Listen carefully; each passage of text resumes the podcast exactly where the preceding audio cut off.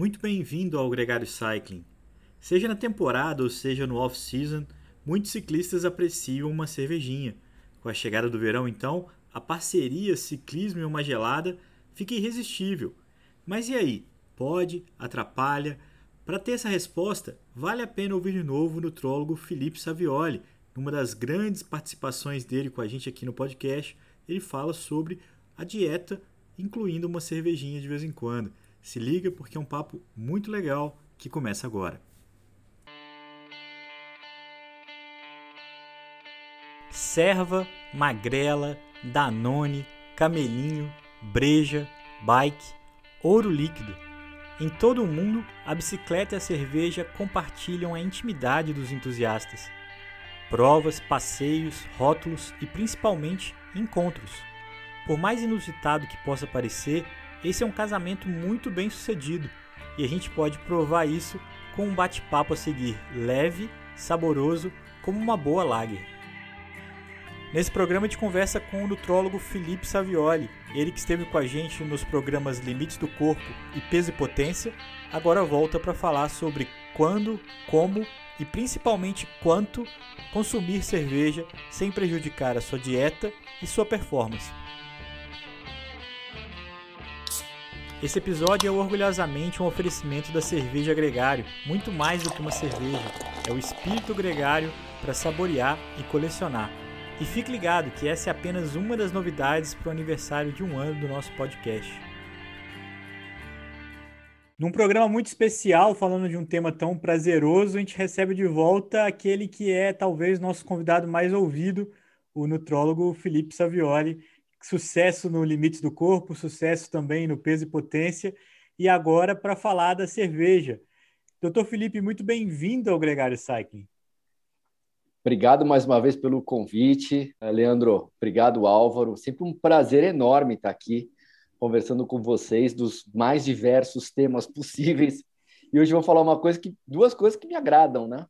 O ciclismo e a cerveja. Mas, Felipe, uma questão que tem que ser primordial nesse assunto.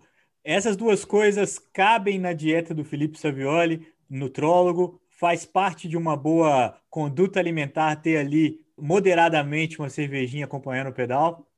Olha, no meu consultório, eu sou sempre a favor do equilíbrio da moderação. Eu tento criar uma situação para o meu paciente, se ele gosta de comer uma pizza de final de semana, tomar um vinho, tomar uma cerveja, ele sempre vai fazer o possível para ele comer, para ele poder ingerir isso que ele gosta, porque senão a vida fica também muito chata, muito só fazendo dieta, dieta, dieta. A gente tem que ter, dividir de uma pessoa que tem um amor pelo ciclismo, que pratica o ciclismo, que já está fazendo uma atividade física para ter uma boa qualidade de vida, para ter menos problemas de infarto, AVC, e de um profissional. E também tipo de esporte, né? Porque, por incrível que pareça, tem uns esportes onde a cerveja, a bebida alcoólica faz parte da cultura, né?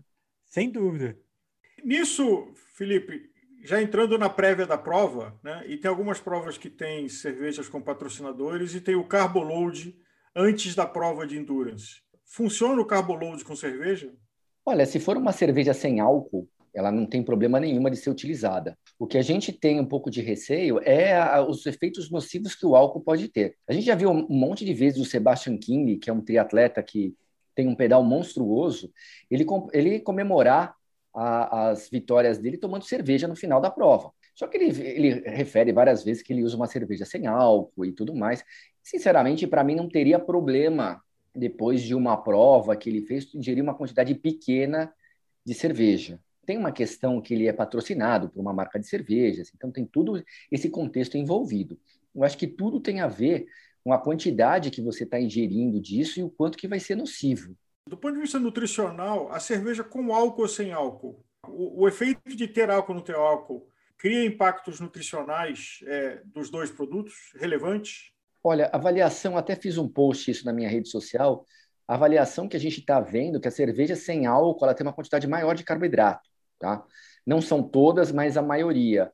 Então você acaba trocando, achando, ah, estou perdendo o álcool da cerveja e não vai fazer tão mal, mas algumas vezes ela tem uma quantidade de carboidrato um pouco maior e pode até se tornar mais calórica, dependendo da quantidade de carboidrato que tem. A gente sabe que uma grama de álcool tem 7 calorias, uma grama de carboidrato tem 4, mas se essa relação entre o aumento de carboidrato for muito maior do que foi diminuído de álcool, ela pode sim se tornar mais calórica e propiciar o ganho de peso. Quais são os limites diários de uma, um consumo de cerveja que está dentro de um parâmetro aceitável socialmente falando? Olha, a Organização Mundial da Saúde fala em torno de 30 gramas. Uma dose de uísque tem pra, praticamente isso, uma dose de vodka tem praticamente isso, uma lata de cerveja tem em torno de 17, 18 gramas, te permitiria tomar uma lata e meia por dia sem ter efeitos nocivos. E quais são esses efeitos, tá? De eh, nocivos que poderiam ter do álcool? Ele pode atrapalhar um pouquinho a parte de contração muscular. Ele mexe para a gente contrair a musculatura. A gente tem uns canais de cálcio que eles saem, entram de determinados lugares. Ele pode atrapalhar um pouquinho essa entrada e saída. Ele pode atrapalhar na termorregulação. O que, que é isso? Na parte de controle de temperatura. Por quê? Porque a, a cerveja, o álcool, ele é diurético. Se a gente dá uma grama de álcool, normalmente aumenta em 10 ml o seu, seu volume de urina. E se você está perdendo água, que é o teu radiador, para controlar, como é que funciona esse radiador? Você faz atividade física, você quebra uma molécula que a gente chama de ATP, só que o problema é quando você quebra esse ATP, 75% dele é calor e 25% só por cento é energia. E é até interessante porque tem alguns estudos que a maior eficiência que você tem em produção de energia é um homem em cima de uma bicicleta, né? Em vez de ser 25%, você chega até 33%. Nada é mais efetivo do ponto de vista biológico do que um homem em cima de uma bicicleta, né? E, e aí, quando você faz atividade física, tem, você tem que controlar esse calor. E esse calor você controla como? Você controla de várias formas, de quatro formas, basicamente, mas a mais importante é jogando o suor em cima da, da pele esperando ele evaporar. Lembrando que ele só é efetivo em controle da temperatura quando ele evapora. Associado a isso, o álcool é vasodilatador. Então, ele aumenta o calibre do vaso. Então, não bastasse você estar tá perdendo água, você está vasodilatando. Isso você pode ter algum problema com a sua pressão, a pressão sanguínea. Né? Você pode ficar um pouco tonto, você pode estar com a pressão baixa, etc. Né? Além de ser hipercalórico. Então, para uma pessoa que está tentando controlar o peso, está uh, ingerindo um álcool, vamos botar um exemplo. Uma grama de carboidrato tem 4 calorias, uma grama de proteína tem 4 calorias, uma grama de gordura tem 9. Aí onde que entra o álcool? Uma grama de álcool tem 7 calorias. Né? Então, é, é uma ingestão calórica considerável. Considerável. E para terminar, o que eu tenho mais receio dentro do ciclismo, diminuição do reflexo. Porque muitas vezes a gente está andando em pelotão, principalmente ciclista de estrada, né? Às vezes o triatleta nem tanto, mas muitos triatletas treinam em pelotão também. E a gente sabe que uh, tá um atrás do outro, onde meio segundo pode fazer diferença. Então, ele, por diminuir essa parte do reflexo, ele iria proporcionar uma maior chance de ter algum acidente. Doutor Felipe, eu acho que isso, essa é a questão que, que eu queria tocar a seguir, porque Imagina uma situação em que um ciclista competitivo ou um ciclista recreacional vai pedalar no dia seguinte, um deles com mais compromisso e o outro com menos compromisso.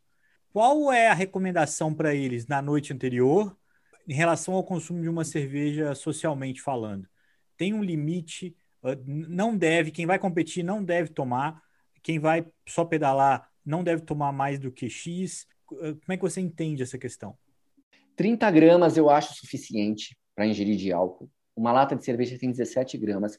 Eu acho que se o ciclista amador ele quiser tomar uma cerveja assim a cada três, quatro dias, querer tomar uma cerveja e meia antes de um pedal longo, do meu ponto de vista não tem problema nenhum. Não vai comprometer a performance dele, desde que ele tenha uma dieta regrada, ele tenha uma boa alimentação, desde que ele não esteja desnutrido, do ponto de vista de para quem vai pedalar muito durante uma intensidade, uma intensidade muito grande num período muito prolongado.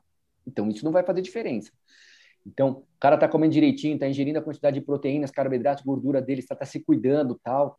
Quer tomar uma taça de vinho antes, não tem problema nenhum na véspera, não tem problema nenhum. Agora, se ele já não está fazendo as coisas direito, ele está se alimentando mal, um monte de, de comida com com qualidade ruim. Quando eu estou falando de qualidade ruim, estou falando de muita comida tipo fast food, comida industrializada, que tem muita quantidade de sódio, tem muita gordura saturada, tem muito açúcar, e aí vai tomar um, um álcool, aí eu acho que não é legal. Então, aproveitando que o Nicolas não está aqui porque ele está competindo, Leandro e eu podemos tomar uma cerveja antes de treinar com ele, mas ele tem que ficar algumas semanas sem tomar cerveja para treinar com a gente, é isso? É mais ou menos isso. O Nicolas está de castigo, como ele é profissional, ele tem que ser regrado, ainda mais um esporte onde 10 watts vão fazer a diferença para ele no final de uma prova. Então, é, acho que essa é a questão. Quem está no nível de detalhismo igual ele está, o álcool talvez tenha, a cerveja talvez tenha uma, uma interferência maior. E aí, é, já emendo na outra situação que as pessoas em geral, nas quais eu me incluo, e não acredito que o Nicolas não, aquela cervejinha social depois do pedal. O quanto que isso é prejudicial à recuperação, o quanto que aquilo pode interferir na evolução física daquele ciclista.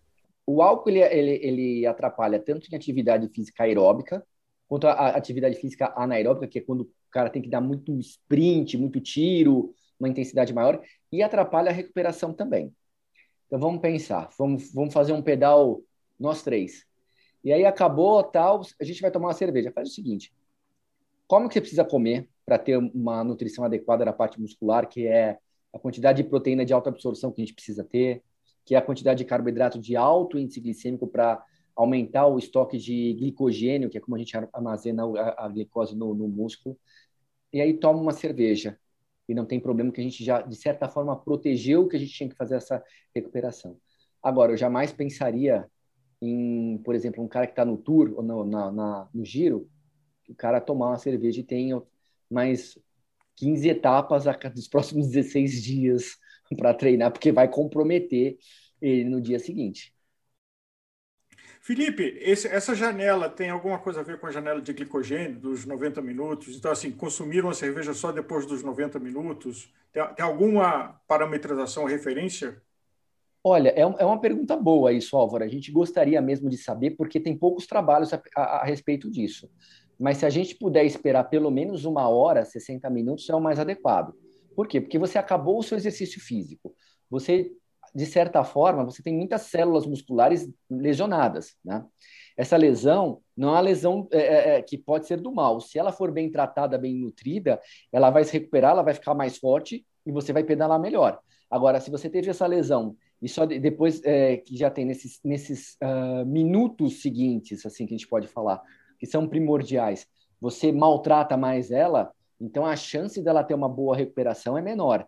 Então, se a gente puder é, pelo menos esperar uma hora e fazer uma boa alimentação, tomar um suplemento de, de, de carboidrato com proteína, ou um whey protein, um carboidrato que você goste, alguma coisa assim. Aí você faz essa nutrição, preserva essa parte muscular e depois você vai e, e, e, e vai para é, e pode tomar sua cerveja, até porque você não vai ter problema de reflexo, a não ser que você vai pegar o carro, né? Então você não vai é, é, pedalar de novo e causar um acidente eu, eu tenho uma placa e sete parafusos da minha clavícula por causa de bicicleta, né? Então dói. Quando caí, dói e fui operado no mesmo dia.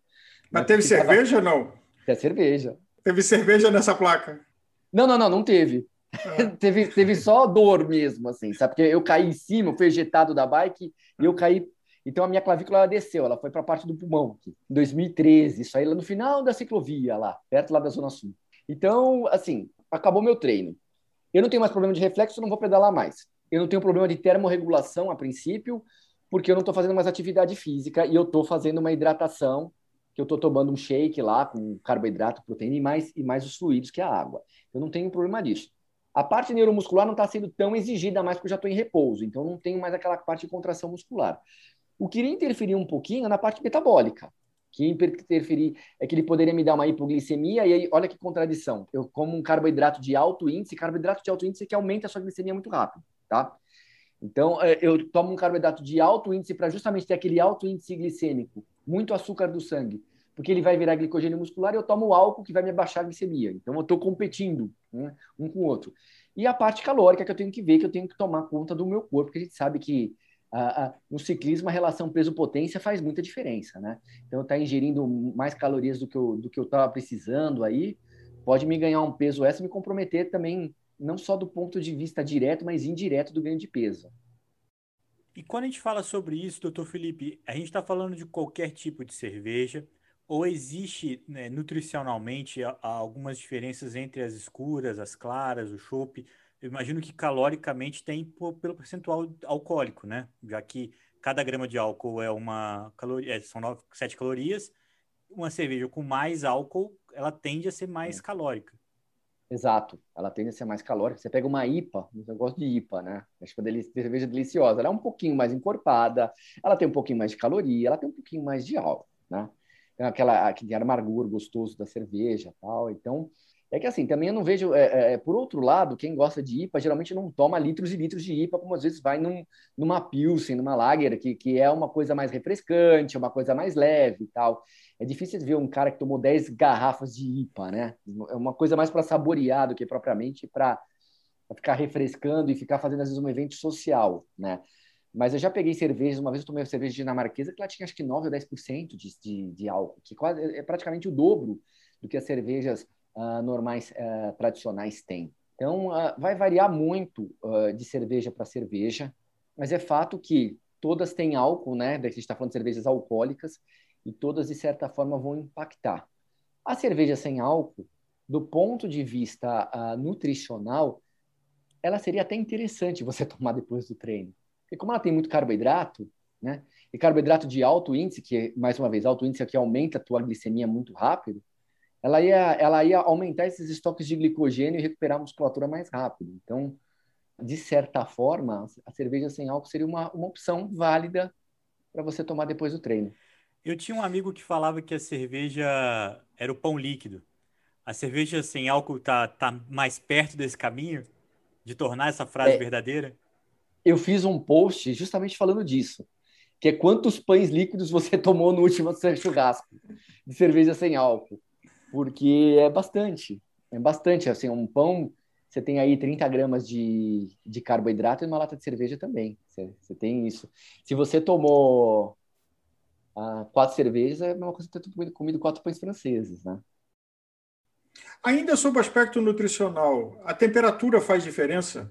Por exemplo, nós temos hábito de beber cerveja gelada e vários países é, do hemisfério norte tem hábito de beber cerveja quente, né? ou a temperatura ambiente. Apesar que a temperatura ambiente lá, às vezes, já é frio de qualquer forma. Ela vai interferir só na velocidade de absorção. Então, a, a sua cerveja que a gente tomou gelada aqui, ela vai precisar ir. Se ela tivesse numa temperatura mais quente, ela ia absorver mais rápido. Esse álcool ia cair mais rápido na circulação. Enquanto que ela, a, a, ela mais gelada, ela demora um pouco para esquentar, então a absorção dela é um pouquinho mais lenta mas isso não quer dizer que você deixou de absorvê-la. Tá? Ela só demora um pouco mais para absorver. Tá, é só um processo de tempo do organismo, mas o, o impacto calórico e, e, nutricional é exatamente igual. É, isso é uma questão que a gente pode ficar discutindo horas aí. Porque é fato que algumas pessoas comem, comem, comem e não engordam. E é fato que algumas pessoas comem pouco e têm uma tendência a ganhar peso. Isso ninguém discute mais. Você olhar para uma pessoa acima do peso e já taxar de alguma forma pejorativa, preconceituosa, hoje é de uma certa forma ignorância. Tem pessoas que estão acima do peso porque comem bastante? Sim, mas tem pessoas que têm uma tendência genética a engordar. E aí a gente vai entrar em inúmeras uh, possibilidades. Uma das possibilidades que eles levantam é que algumas pessoas têm uma capacidade de absorção de nutrientes menor no intestino. Tem uma série de situações que eles estão avaliando isso.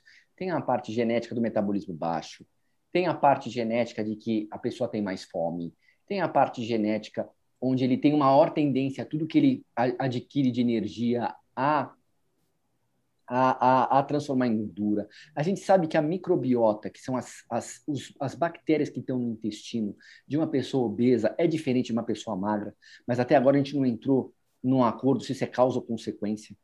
E o fato é, que quem não conhece aquele menino de 12, 13 anos que bate dois, três pratos de macarrão e é magro pra caramba?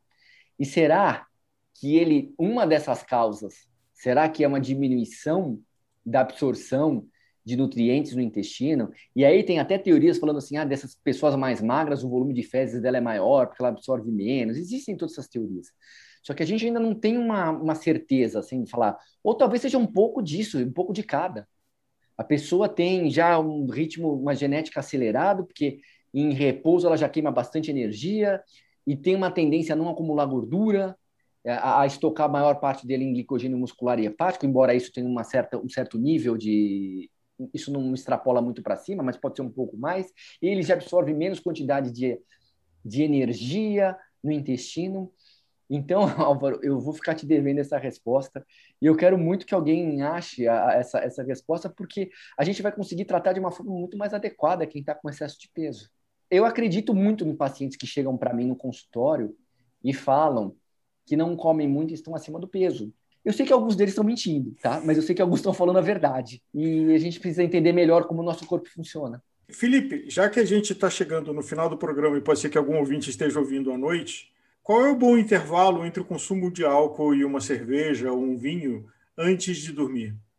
Olha, é, é muito individual essa pergunta. Para uma pessoa que tem refluxo e tem uma situação, uma alteração anatômica, uma, que tem uma hernia de ato, alguma coisa, eu não aconselharia ele tomar uh, álcool com uma quantidade. Eu aconselharia tomar uma quantidade pequena e pelo menos umas três, quatro horas antes de dormir. Mas eu acho que você fazendo umas duas horas antes de dormir não tem problema nenhum. Entre duas horas e uma hora, né? Normalmente uma, uma digestão de um, de um alimento na forma líquida demora uma hora, de alimento sólido de duas a três a quatro horas. Então, sendo líquido, uma hora. Agora, se ele ingerir com muita quantidade de alimentos sólidos, aí isso pode aumentar um pouquinho. Eu colocaria duas horas. Muito bem, doutor Felipe, muito obrigado. Acho que está na hora da saideira, tomar uma gelada. Brincadeira. Duas horas antes da cama. Duas horas antes da cama. E eu acho que, Leandro, sempre lembrando, né? É, consumo de álcool moderado, é, nunca use álcool e conduza qualquer tipo de veículo. É, com quatro rodas e muito menos com duas rodas, é, e separar bem, porque as duas coisas bem separadas são muito divertidas.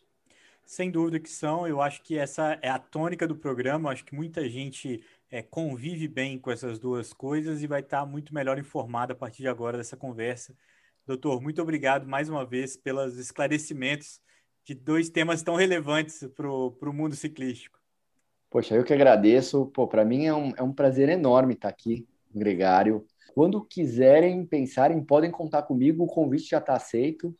E mais uma vez, obrigado e, e boa noite a todos.